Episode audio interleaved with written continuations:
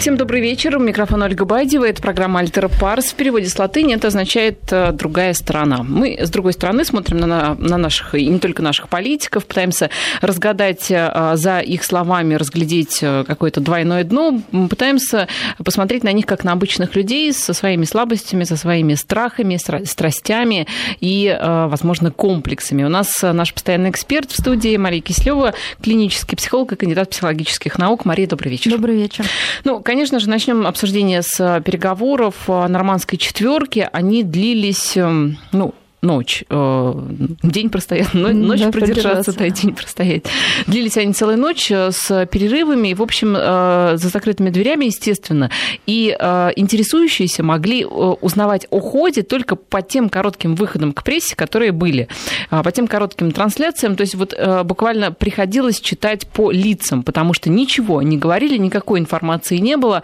Можно было только вот, когда выходят эти лидеры, на них посмотреть и попытаться разгадать, кто доволен, кто чувствует себя на коне, кто не очень уверен в этих переговорах. Было несколько выходов э, к прессе, э, им были там трансляции, да, форматы постоянно менялись, то это была четверка, потом это была расширенная консультация там с экспертами. И, э, в общем, вы знаете, ну, что касается Аланда и Меркель, они вот сразу же, да, вот первое их появление после какой-то части переговоров, вот лично на меня произвело впечатление того, что они все решили. Они договорились, потому что они были настолько счастливые, ну вот по моим ощущениям. Меркель была настолько... Она улыбалась, действительно, что, в общем, не часто бывает. Как вы думаете?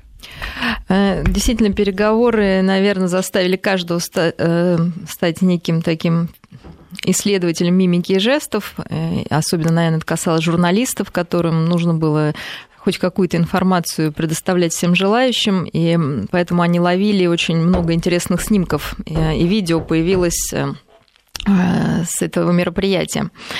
А, мне кажется, что само начало уже было интересно. Я, наверное, такую составила несколько, тоже просмотрев э, видео и фотографии, ну, некоторые такие жесты интересные, которые всем запомнились, и, наверное, легко их найти. Прежде всего, это сама встреча ну, первое рукопожатие Путина и Порошенко, когда Сначала между Путиным и Порошенко стоит Меркель и Оланд, и действительно большое отличие поведения Меркель, то, что она улыбается и искренне достаточно улыбается, да, я бы сказала, даже немного заискивающе, что выглядит в том, что она наклоняет голову, а когда, в принципе, человек вот наклоняет голову, показывая шею, как очень уязвимое место, по которому можно там, да, отсечь сразу мечом, то есть вот такой наклон головы, конечно, показывает и доверие, и ну, такую покорность, э, ну и, наверное, уважение. Э, поэтому вот сама встреча вот эта Путина, Меркель и Обам, ой, и Оландом была ну, такая мягкая, дружественная, и уже как-то приятно было на это смотреть. Следующая да, на сцене это рукопожатие Путина и Порошенко. И здесь мы видим, наверное, вот чисто такое Э, ну, скажем, животную картину, когда, ну, мы, я лично видела, только Путин был со спины лицом Порошенко, когда он делает такое свирепое, грозное лицо, ну, практически как когда два кота стоят друг против друга и пытаются просто взглядом пересмотреть или как-то напугать, или распушив хвост. Выгнув ну, спину. Да, да, выгнув спину. Но это я говорю, что со стороны скорее, ну, то есть видно было лицо Порошенко. Путин был достаточно ну, спокоен в этот момент, и никакой наигранной там мимики не было. И следующий, конечно, очень интересный жест после рукопожатия. Путин как бы так потирает руки. А вот. Многие подумали, что у Порошенко потные руки, ну, что, скорее всего, является правдой, потому что его телосложение, и то, что он действительно, ну, как говорят, страдает диабетом, и такой лишний вес, ну, говорит, наверное, о излишней потливости, тем более в момент, когда большой эмоциональный стресс и напряжение. Но, с другой стороны, потирание рук а, часто расшифровывается как уже ожидание некой победы, да, потому что мы потираем руки, когда уже ожидаем некую выгоду, некую прибыль или победу. И я думаю, ну, даже есть что... такое выражение, что да, ты уже руки. потираешь. Да. да, э, конечно, это бессознательный жест, там не было, да, никакой, я думаю, просчета, игры на публику, ну, просто так вот получилось. Потому что просто потные руки можно было вытянуть, вы, вытереть а, о пиджак или, там, или как-то по-другому да, это все сделать. Э, и почему, я думаю, сложилось такое впечатление? Потому что вот эта наигранная такая агрессивность и свирепость Порошенко, конечно, свидетельствовала, и вот эта ненатуральность конечно, свидетельствовала о какой-то неуверенности, потому что мы можем по-разному реагировать на ситуацию, мы можем быть уверены в своей позиции, не уверены, но когда идет вот такая какая-то наигранность, да, кто-то, наоборот, может там глаза пускать, прятать, бегать, кто-то вот фиксировать взгляд и смотреть вот так вот в глаза, но видно, что это не натуральные эмоции, а какая-то маска.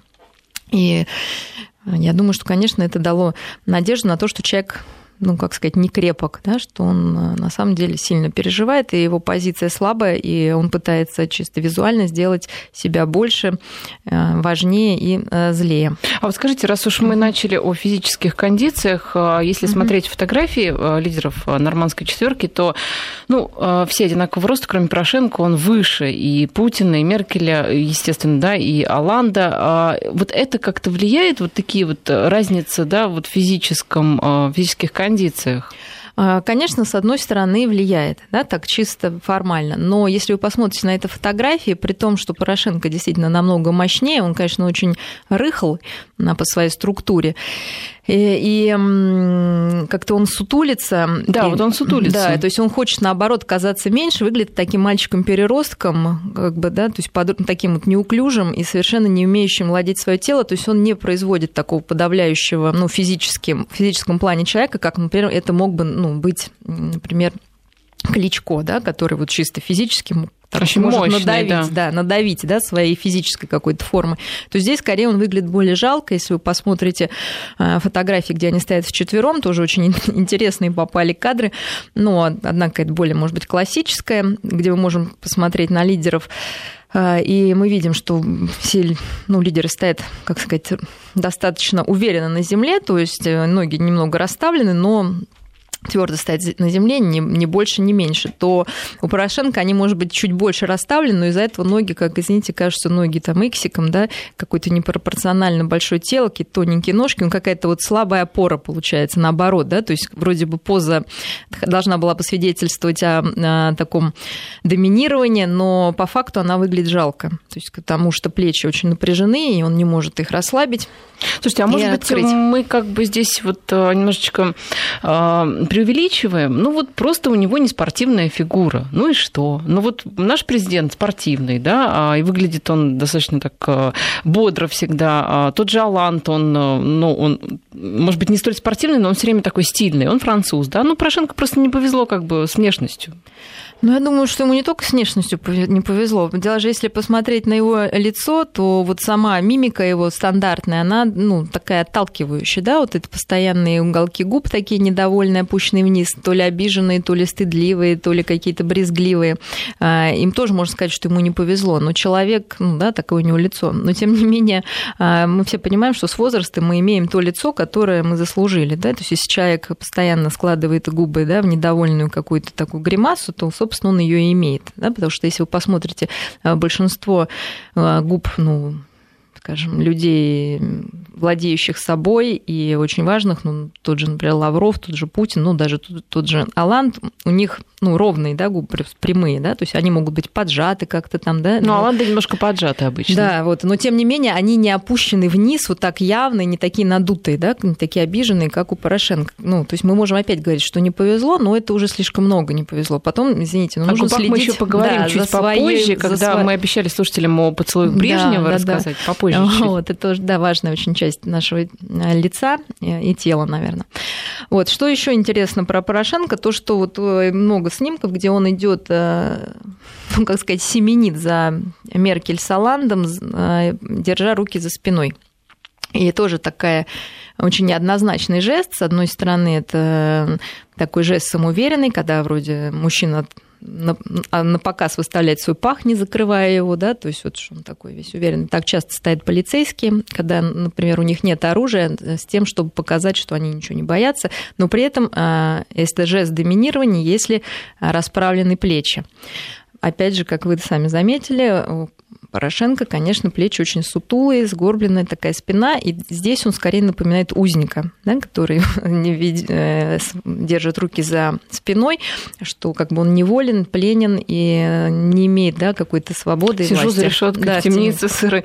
А вот. может быть, э, вот эти э, плечи Порошенко опущенные, опять же, учитывая разницу в, в, росте. в росте, может быть, ну вот когда ты, например, в компании, где ты выше всех, да, либо ты где ниже всех, ты бессознательно как-то стремишься быть вровень для удобства общения элементарно чтобы у тебя глаза были на одном уровне с собеседниками. Ну, там он идет за ними, да, в принципе, особо не нужно, как быть с ними на одном уровне. Если человек уверен, ему нет э, смысла как-то себя там нагибать да, в прямом переносном смысле. То есть здесь ну, такая зависимость, она очень видна. И мне понравились, ну, действительно очень тонко подмечена такая фотография, которая, ну, с переговоров, где а, Аланта и Меркель сидят на диванчике, прижавшись друг к другу, а Путин с Порошенко беседует, при этом ну, Путин такой тоже развернутый и доминирующий явно вид, и такой ну, подавленный Порошенко, и выглядит действительно как э, нерадивого ученика, Порошенко родителя Алан Смеркель привели э, к директору, да, или директор их вызвал, да, всех вместе. И вот они пытаются уладить некий э, вопрос. Очень похожая ситуация, потому что, конечно, э, Порошенко он находился под защитой, да, под защитой своих европейских друзей. Конечно. То есть угу. они его опекали, они, ну, мне кажется, это очень унизительно должно быть для такого большого мужчины, когда двое таких вот женщин и какой-то маленький другой мужчина да, как-то опекают. Да, то есть это очень унизительно. Ну, Порошенко может утешать себя тем, что и Меркель, и Оланд, они зубры европейской политики, уже долго у власти, а Порошенко, ну, во-первых, их ставленник, а во-вторых, человек в политике новый, так что э, ну, он утешать учится, себя всегда он можно, учится. да, ну, всегда можно себя чем-то утешить, но мы понимаем, что наше самолюбие а нарцисси... и нарциссизм ну, страдают в таких ситуациях, а нарциссические проблемы, конечно, Порошенко есть, собственно собственно, вся ну, смотрите, вот эта компенсация ведь, происходящая, она связана вот с этими нарциссической травмой, наверное, полученной. Ведь когда самолюбие ущемляется, что, э, по-вашему, да, вот должно сейчас происходить в голове, ну, вольно-невольно у Порошенко, то э, часто истории, когда потом человек пытается наверстать упущенное. Это страшно, конечно. Поэтому мы, может, потом э, поговорим о, скажем, прогнозах вот этих эм, переговоров, что может быть, что там какие-то могут быть сложности в исполнении. И я думаю, что одна из них, вот э, одна из таких сложностей будет вот именно психологическое состояние, которое ну, испытал тот же Порошенко, когда у него было, с его точки зрения, оказано некое давление, потому что мы видели, что, пожалуй, он был самым недовольным из всех э, переговорщиков. Конечно, он хотел чего-то другого, и не для своей страны, скорее, да, а в своем самовосприятии. Мы сейчас вот э, поговорим об этом, сейчас мы с жестами закончим. Очень интересный жест, когда якобы он, ну, кладет все руки на шею, опять же, Порошенко, и многие говорят, что он хочет кого-то задушить или там себя задушить. Но мы понимаем, что если мы хотим э, жестами сказать, что мы кого-то хотим задушить, то мы делаем вот этот душащий жест ну, в неком направлении противника. Когда мы кладем руки себе на шею, то, конечно, можно сказать, что он хочет себя там задушить, но, скорее всего, да, может, хочется просто повеситься, да, то есть вот ну, настолько это может тяжело, и вот не хватает да, некой такой... Воздуха не хватает. Воздуха не хватает, и, наверное, в прямом переносном смысле так оно и было.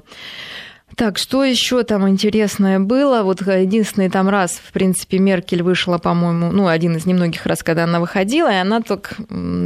Единственным был ее жестом, когда она так по карману тоже по своему постучала, ну, можно подумать, что она там тоже что-то искала, да, проверяла, на месте ли, но с другой стороны, вы понимаете, когда тоже победа в кармане, не зря такое есть выражение, когда человек как-то угу. себя таким образом похлопывая, ну, поддерживает, и можно так расшифровать тоже этот жест.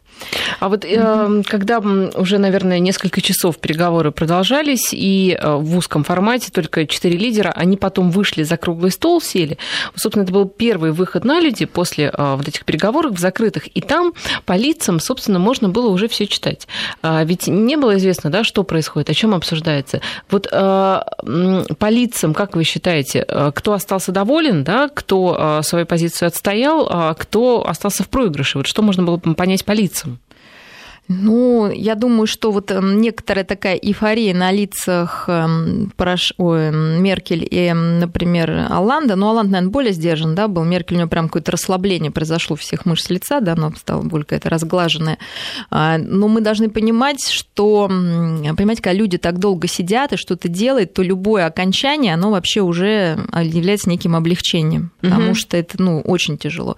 Поэтому мы не можем здесь на 100% связать это то ли с результатом, то ли вообще с некой подвижкой хотя бы ну, что-то произошло, потому что неопределенность хуже любой разрешенности. И мы испытываем ну, такое эйфорическое чувство, когда что-то либо хорошее, либо плохое подходит к концу, но это легче, чем когда вот этот конец вообще непонятен. Поэтому вот это расслабление, оно есть не, нельзя вот так, наверное, было бы Слава сказать. Богу, что закончилось. Да, что всё. это уже хоть что-то, да. И, собственно, я думаю, что вот эта эйфория, она, вот если мы сейчас по факту посмотрим, то, конечно, многие позиции не согласованы. Сейчас, если говорить о результатах, многие позиции нечеткие, как бы подписи подста- не были подставлены тем же Порошенко. Какие-то вещи просто они не сделаны по тем или иным причинам, но эйфория есть, да, потому что, наверное, сделан максимум. И Потом, опять же, мы должны понять, что в чем сложность этих переговоров. Э, это то, что один из главных участников, в принципе, в переговорах не участвовал. Поэтому все вот эти эйфории, довольство, Ты недовольство... Да, нет, я имею в виду ополченцев. Угу. То есть люди, которые действительно должны это выполнять, они, в принципе, в этом не участвовали. Так же, как не участвовали э, бойцы реальной украинской армии, в том числе и национальной гвардии, которые сейчас отказываются это делать. И в этом, собственно, такой, наверное, э, хрупкость вот этого договора и вот прям я, его исполнение, я думаю, под большим вопросом, просто потому что вот этой четкости какой-то нет. Ну, это мы политологам оставим, да. в общем-то. А, здесь, да, вопросов много. Почему а, явная да, сторона конфликта, я имею в виду ДНР и ЛНР, они, собственно, приглашены не были. Ну, а вот помните о галстуках мы говорили, да. о цвете. Вот здесь а, у Аланда был темный, темно-синий такой галстук в цвет его костюмчика, прям вообще в тон в тон практически. А вот у Путина и у Порошенко Красный. галстуки были, в общем, в одной такой да. тональности, такие бордовые даже скорее. Ну, вот так они настроены были воинственно, конечно. Ну, то есть, в общем-то, все все логично. Все логично, да. да. И не такой... в желтых пришли, не в радужных каких-то, да, вот именно в таких нацеленных на победу, да, на, на агрессию, на некоторую, на подавление. И такой сине-примирительный алант, да, да как конечно. нейтральная То есть, страна. вот на самом деле все вот как-то укладывается. А вот еще примечательно, что а, Меркель, у нее же бусы были тоже такие э, в синих тонах, то есть Меркель и Алант, они были вообще в одной тональности, ну, что, что называется, от нас скрипка. И даже кадры, когда а, то ли они прилетели на одном самолете, то ли Аланд пришел встречать Меркель, как только она прилетела, и они забрались на борт, и там еще шушукались о чем-то. То есть, в общем, единение полное между лидерами Франции и Германии. Ну, действительно, мы же тогда пытались объяснить, что заставило вдруг так резко да, для этих людей ну, сорваться. сорваться и вообще активно начинать действовать самостоятельно, пытаться решить этот вопрос. Я думаю, что одним из них, э, одним из э, ответов на этот вопрос является вот некоторая генетическая память о войне то есть э, которая как раз общая, наверное, и у Аланды, и у Меркель, э, которая сложно, наверное, объяснима Обаме или кому-то, да, потому что вот эта генетическая память, трансгенерационная передача вот этой травмы э, и страх этой, ну, действительно реальной войны, наверное, их очень объединяет и обнажает чисто человеческие действительно чувства, о чем сказал ну, Лукашенко, да, что какая-то такая человечность, которая была в них, и мы это видим сами, да, что они были очень мягкие и ну, старались сглаживать все углы в этот раз, они старались как-то поддерживать даже и Путина, я уж не говорю про Порошенко, как-то его опекать. Все это выглядело очень трогательно. И, конечно, здесь вот эм, Меркель, Меркель выглядела просто срав... как мамочка. Да-да-да, такая... я тоже хотела сказать, что моя большая берлинская мама. Да, то есть как вот ее, в принципе, ее имидж такой у себя на родине, то здесь она проявила, наверное, это вообще более ярко, и даже как не мама, а скорее бабушка, да, такая уже, э, ну, которая не готова, не да, да, которая не даже не воспитывает уже, а просто поддерживает, она мудра и понимает, что э, любая худой мир лучше, чем хорошая война. Но, тем не менее, вот хочется поговорить, наверное, про переговоры, потому что там много вообще психологических аспектов, потому что это является частью общения. И интересно, что переговоры все таки начались не как дипломатические и предвосхищающие да, переговоры, а именно когда уже исчерпаны были возможности силового решения. И опять оказалось, что украинская армия как-то не смогла победить сепаратистов, э, ополченцев, а начала терпеть поражение. И, конечно, это страшно. Почему, собственно, наверное, и Порошенко был такой сговорчивый, что... Ну, да. грубо говоря, потому что Дебальцевский уже... котел уже э, да, ну парил, вот... и было понятно, что там не сдобровать украинской армии. И, собственно, понимая это, Порошенко после потери еще аэропорта Донецка, естественно, как-то ну, пришлось ему позицию более ну, мягкой Да, но держать. мы, тем не менее, любые переговоры, они имеют некоторые принципы ведения, и первый из них – это отделение человека от проблемы. И интересно здесь, что мне кажется, что очень легко отделить Меркель с Оландом, ну, как вот мы сейчас обсуждали людей, но на самом деле они просто представители, да, нек... ну, некоторой стороны, которая важна в решении этого конфликта. Мы говорили о Путине как о личности, его тоже личность достаточно легко отделяется от конфликта, да, он как представляет Россию и взгляд ну, большинства народа в своей стране. Но вот Порошенко, например, очень сложно отделить его личность от решения проблемы, потому что большая доля и ответственность за вот этой, в этой проблеме возникновения лежит именно на его личности невозможности вот этим конкретным человеком организовать нормальную жизнь в своей стране. И еще вторым параметром да, переговоров является выделение некой общей цели. И если, опять же, для Европы, будем называть России, потому что мы от личности отходим, действительно мир является целью, то вот опять же, что является целью для Украины? То есть для украинского народа, конечно же, это мир, но является ли это целью для Порошенко, это большой вопрос. И для других лидеров именно этой страны личностей. И мы видим опять э, такую но сложность этих переговоров в том, что вот большое количество нарушенных, нарушенных в психологическом плане личностей, которых совершенно разное понимание этой проблемы и разные цели они могли бы в этом переговоре иметь Поэтому исполнение, да, вот кто его будет исполнять? То есть, к сожалению, вот в этой стороне переговоров украинской личность от проблемы отделить очень сложно. Это минус для политики. Ну, это огромный минус просто для всех, да, то есть, ну, для решения этой проблемы. Потому угу. что главное отделить, вот, ну, даже когда там люди ругаются, как говорится, не переходите на личности, да, решайте проблему. Здесь вот эту проблему саму невозможно решить, не решив проблему личности. А личности, конечно, нарушены. Мы уже об этом говорили, да, что там много украинской, ну, то есть достаточно посмотреть на Раду.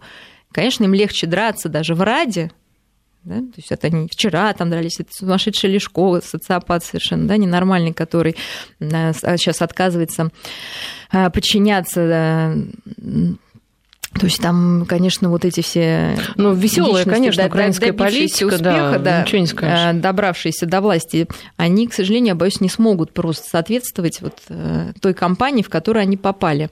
А у, у европейских членов, так же, как у российских, возникает такая, знаете, ну, сложность, потому что все равно люди исходят в оценке других, какие бы они ни были проработаны, но все равно опираясь на свои культурные коды и фильтры. То есть, если мы считаем, что, например, если мы договорились, то мы договорились, мы, естественно, ожидаем это от другой стороны переговоров. А другая сторона переговоров является социопатической. Да? То есть социопат – это тот, кто считает себя умнее других, тот, кто хочет пользоваться другими.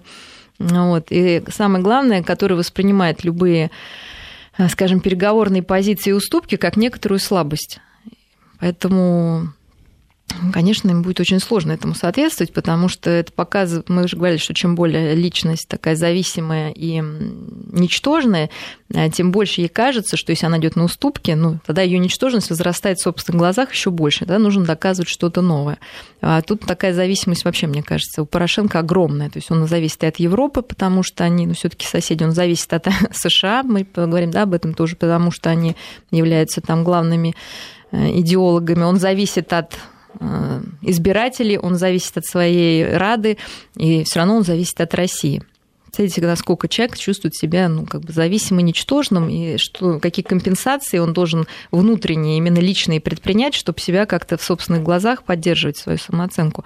Поэтому неизвестно, что сейчас он там, какие будут выкидоны, да, назовем. Ну, тяжко ведь человеку, может быть, а, наоборот, как-то. Ну, вот вы как психолог, вот представьте, что вы были бы, а, наверняка же работают какие-то а, консультанты, и, может быть, даже психологического характера с Порошенко, как-то перед переговорами настраивают, может быть, есть такое. Вот если бы вы были личным психологом Порошенко, да, вот вы бы ему что посоветовали сейчас? Ну, а подать в отставку не обсуждается, да, вариант как самый простой? А, на самом деле это тоже является одним из таких факторов переговора, это давление все-таки на некоторую здоровую часть. То есть прежде всего нужно найти эту здоровую часть. И то, что сейчас Порошенко является одним из немногих э, но все-таки более адекватных людей, потому что все, большая часть настроена еще более агрессивно, да, говорит о том, что где-то он понимает долю своей ответственности в происходящем. И заметь, что когда кто-нибудь становится президентом, ему сложнее давать эти указы, потому что уже личная ответственность. И то, что он не отдает, ну, где-то юлит, там, да, списывает эту ответственность, э, где-то пытается сгладить, он понимает, что он отвечает, то есть есть у него чувство вины, то есть какая-то совесть у него есть.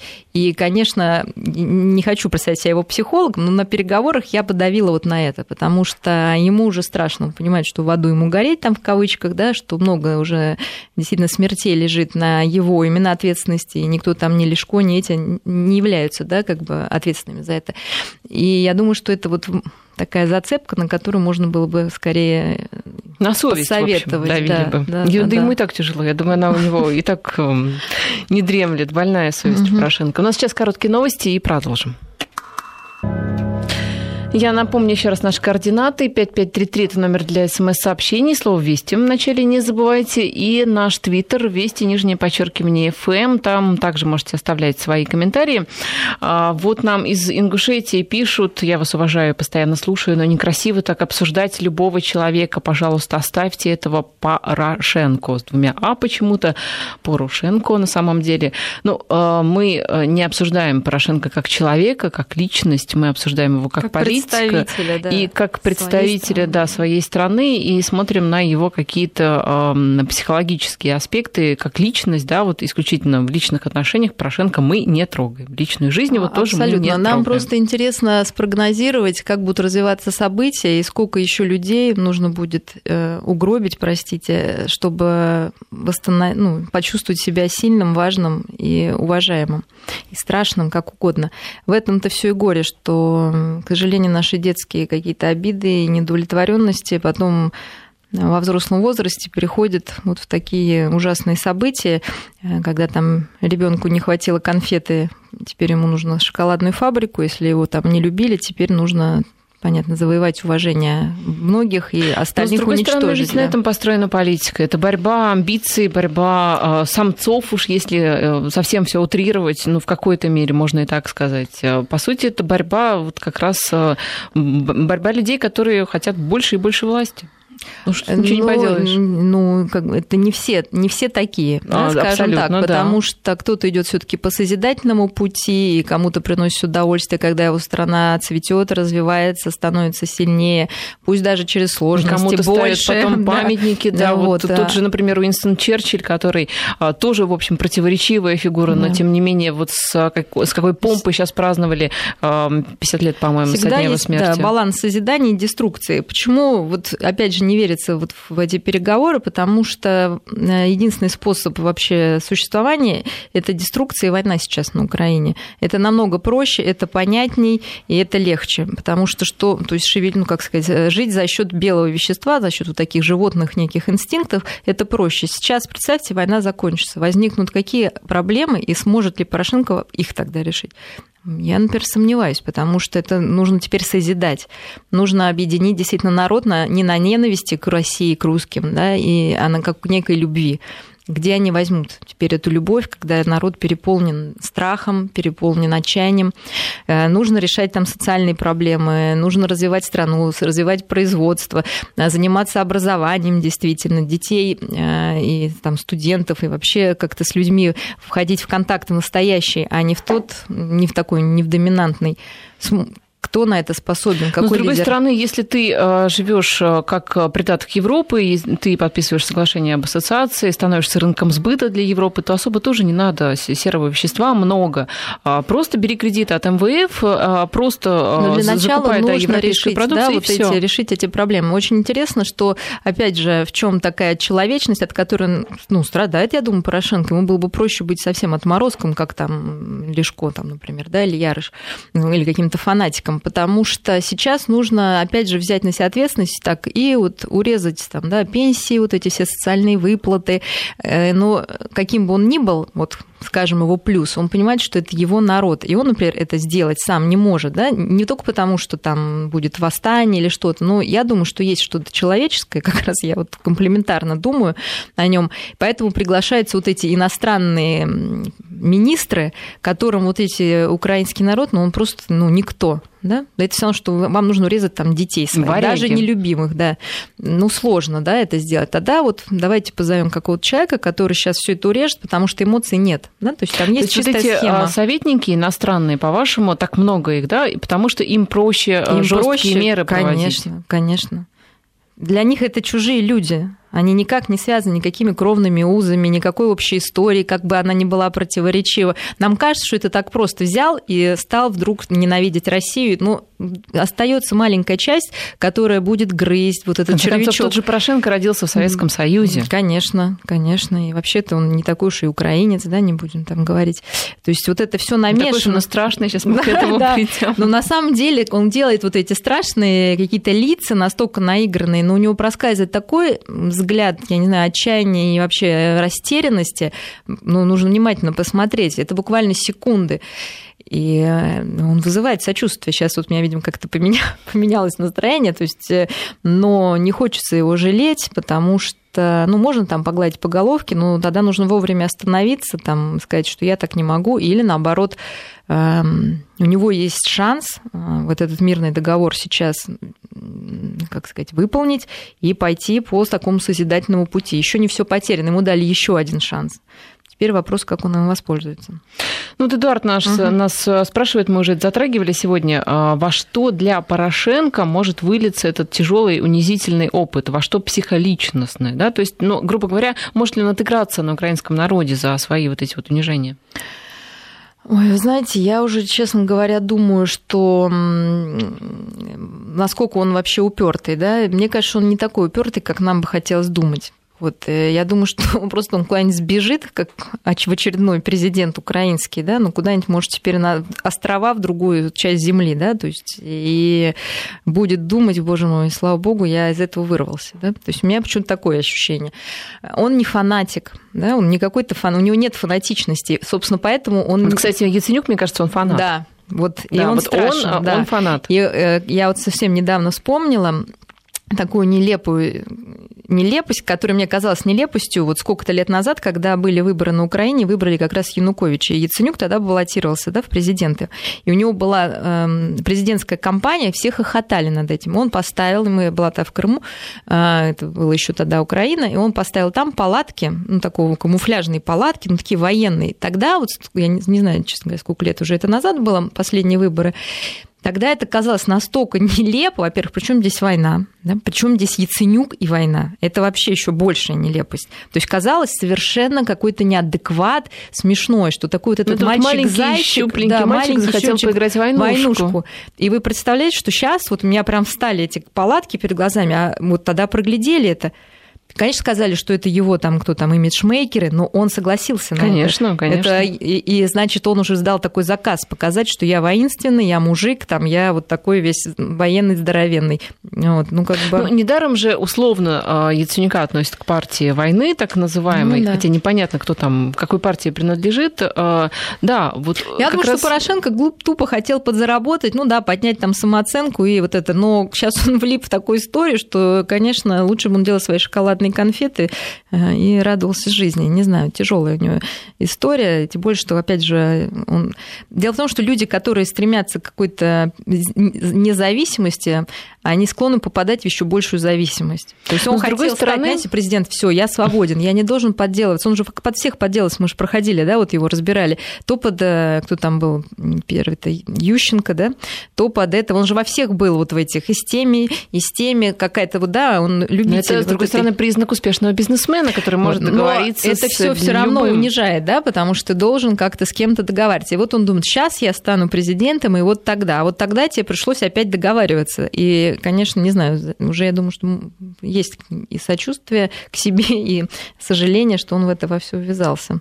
Но, с другой стороны, э, Порошенко, как успешный бизнесмен, для любого хорошего предпринимателя, наверное, э, э, достигнуть вот именно власти, это, мне кажется, высшая точка его бизнес-карьеры. Да, бизнес но это вот все равно производство, да, это, да, это же что-то нужно создать пока он идет разрушение. Ничего не создается, идет разрушение, и это, конечно, очень горько.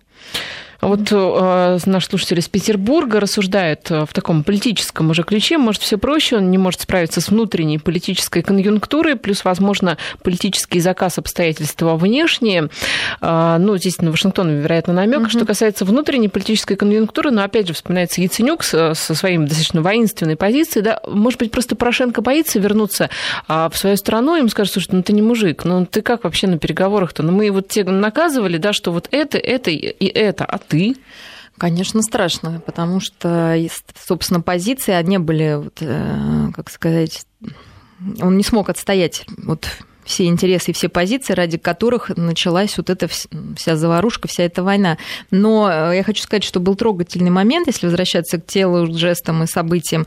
Это когда он, конечно, будучи, наверное, очень уставшим и уже таким невменяемым, ну, в кавычках, э, сбивает корреспондента как раз в ГТРК, и он очень трогательно, что, ну, что на самом деле... Ну, это вот на этих переговорах да, это было? Да, да, да. И он прям вот очень трогательно помог, извинился, но даже вот там был слышен его реальный голос, и он был, ну, мягко говоря, такой... Ну, он был человеческий. Девушку сбил? Нет, мужчину, угу. парня он был очень человеческим. Он просто, ну как вот если бы вы там, ну или кто, да, то есть там не было никакой агрессии, там не было, ну там был просто голос уставшего мужчины, который случайно, да, то есть там не было вот какой-то наигранности. То есть человеческое ему не чуждо. Вот давайте на это надеяться. Всегда, я думаю, нужно давать э, людям шанс э, исправиться и стать лучше. Э, Светлана из Краснодара не выдержала, первый раз там даже написала, девочки, все-таки наш президент лучше всех. Ну, это не обсуждается. Просто даже то, что он вышел. А вот а, я э, сейчас наткнулась на очень интересные такие заметки, хотела тоже поделиться. А, дело в том, что Нашего президента, да, да, да, для затравочки да, что-нибудь да, расскажите. обсуждаем не только мы, но вот и западные аналитики, они вот в попытках разгадать Путина уже сколько лет, и он им кажется таким непредсказуемым и очень непонятным. Ну, вот вся Россия, сейчас, наверное. Да, да, да. Ну вот можно сейчас это немножко будет обсудить. Давайте, да, прервемся на короткие новости. Я напомню наши координаты. 5533 – это номер для ваших смс-сообщений в начале слова «Вести», не забывайте. И твиттер наш «Вести», нижнее подчеркивание, ФМ. Там также можете оставлять свои комментарии. А, я напоминаю, что у нас в студии Мария Кислева, клинический психолог и кандидат психологических наук. Наши контакты 5533 – это номер для смс-сообщений. Слово «Вести» в начале не а, забывайте. И а, «Вести» нижнее подчеркивание ФМ – это наш твиттер. Татьяна из Калужской области пишет, если Порошенко президент Камикадзе, сделал бы доброе дело для людей, как можно жить, когда матери проклинают его. Ну, я не соглашусь, что Порошенко Камикадзе. Камикадзе, вот мне кажется, это Обама. Он уже понял, что ему ловить нечего. Он войдет в историю как худший президент э, Америки. Ему все ну, равно. Мне кажется, он очень сопротивляется. Ну, он сопротивляется, что? но это ему не поможет. А вот у Порошенко амбиции, мне кажется, ого-го. Как mm-hmm. вы считаете?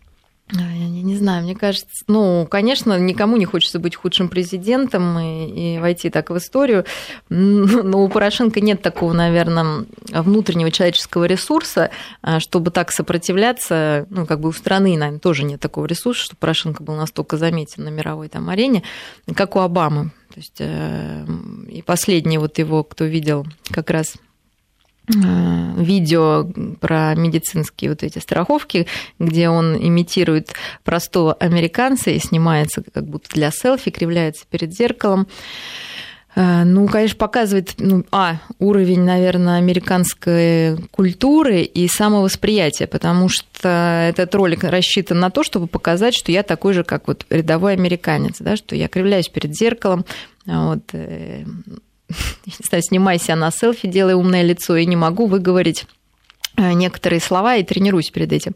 Но вот э, интересно, насколько мы разные. То есть для нас такой ролик, если бы сделал президент Владимир я, Владимирович, я, я да, мы бы не восприняли его как мы подумали бы, ну что как-то, ну это не возвысило это не бы его в наших глазах точно, да, и не сделало бы его к нам ближе, и не вызвало бы нашего уважения, симпатии, любви. А для них вот такое кривляние, э, ну, извините, обезьяне, оно как-то очень близко и очень располагает. Э, это первое. Второе, Нет, ну, очень интересно. Реакцию, может быть, осудили многие? Ну, не знаю, вряд ли. Или Обаме действительно уже настолько все равно. Ну, в общем, это какая-то попытка такая, конечно, отчаянная. Но интересно, что вот это кривляние происходило в то время, когда Меркель, вот мы обсуждали ее встревоженное лицо, на котором не было улыбки, Алант напряженный. Э, даже наш президент, конечно, был крайне серьезен, да, и нацелен, ну, как бы сосредоточен, то есть точно не до смеха было. Э, даже, ну, Лукашенко, все, Порошенко там потел, да, бедненький. Э, то есть решалась судьба, может быть, даже Европы, а может быть, всего мира. И в это время Обама кривляется у себя на родине перед зеркалом. А можно сказать, что, конечно, они, он, наверное... При том, что Вашингтон-то незримо, но все равно да, присутствовал да, да, на этих И вот мы можем что подумать, что вот, вот этот, э, и это появляется именно в это время, да, вот именно вот в момент этих переговоров, и когда все это решается. Второе, э, дату, которую пытается выговорить э, перед зеркалом Обама, это 15 февраля, то есть день начала перемирия. Ну, можно подумать, что как-то все это так сложилось случайно, но в Америке не бывает ничего случайного. Это у нас как-то все случайно, поэтому нас не могут расшифровать, американские расшифровщики тестировщики, да, а у них, конечно, все продумано, да, у них все фильмы прописаны психологами там и другими э, специалистами. И что мы можем что подумать? Даже Оскар вручают с э, применением психологов. Ну, я думаю, что, конечно, там всегда есть ну, такая некоторая... Ну, это понятно, да, да. Некоторая такая социальная нагрузка да, на этот конечно. Оскар, конечно, существует. И вот эти все умные мысли, которые засовывают фильм вдруг там, да, ни с того ни с сего, какая-то монолог, который, ну, не какой-то завуаля... завуалированный, да, а совершенно тоже четко к чему-то призывающий. Вот как можно, наверное, характеризовать с психологической точки зрения? Ну, с одной стороны, простые, наверное, люди подумают, что просто некоторые бестактность, там, недалекость. А с другой стороны, это такая способ справиться с тревогой. Какой тревогой? Первое, что, ну, один вариант, что без него это все решается, да, собственно, нам все равно, а мы здесь свои проблемы решаем. Вторая, более кощунственная причина, может быть, показать, видите, у них там война, такие проблемы, а мы, а я думаю о вас, я такой же, как вы, я думаю о том, как вам здоровье поправить, да, тоже такая интересная история. А третья интересная, мне уже пришла мысль, что, может быть, тем, что он постоянно повторяет это 15 февраля, он хочет сказать, что это он вообще все придумал-то, и он как бы знал, да, все заранее. Вот это, не, ну, что он тоже к этому причастен каким-то образом. То есть могут быть много, множество это объяснений. Теория заговора, конечно. Вот, но на самом деле э, уверена, что эти переговоры, ну, как-то очень были важны все равно и для Америки, и для всех, потому что они, ну, на самом деле, большое оказывают влияние да, на ситуацию Да понятно, на Украине. что там следили-то, я думаю, в, в, не, в несколько да, глаз. но тем не менее, да. как бы реакция такая совершенно, как будто они и не следили, как будто опять непонятно, кто на кого напал, да, это Псаки говорит, что там, да, какого-то числа тоже все непонятно, ну, как-то все вот как будто они вообще не в курсе, сами мы не местные, занимаемся чисто своими проблемами ну, так это все не очень, конечно, со стороны выглядит. Вот наши слушатели считают, что вот из Питера пишут, что у ВВП в последнее время даже лицо какое-то умиротворенное. А, а вот Эдуард из Малаховки считает, что, а, кажется, нашему президенту просто легко, скучно и неинтересно с этими персонажами, как бы он не расслабился. Ну, нам расслабляться не, некогда. Я думаю, что у нас есть куча своих проблем, которые нам нужно тоже решать, и не пытаться, да, только за счет таких внешних э, решений э, пытаться существовать. Ну, вот мы начали с того, что э, американцы, западники, они, западные лидеры, различные психологи, спецслужбы пытаются разгадать нашего президента, видя в нем некую загадку. Ну, как мы уже сказали, как, наверное, загадка любого русского человека – и, вот, конечно, их интерпретации, наверное, такие немножко смешноватые для нас, а, потому что им кажется... Об этом они пишут в, в газетах, да, да в вот своих? в Economist, э, ну, в общем, куча, да, вот разных э, издательств, они пытаются вот э, расшифровать, да, им кажется, что неудачи Обамы, прежде всего, вот я могу процитировать, поскольку не понимает мировоззрение Путина.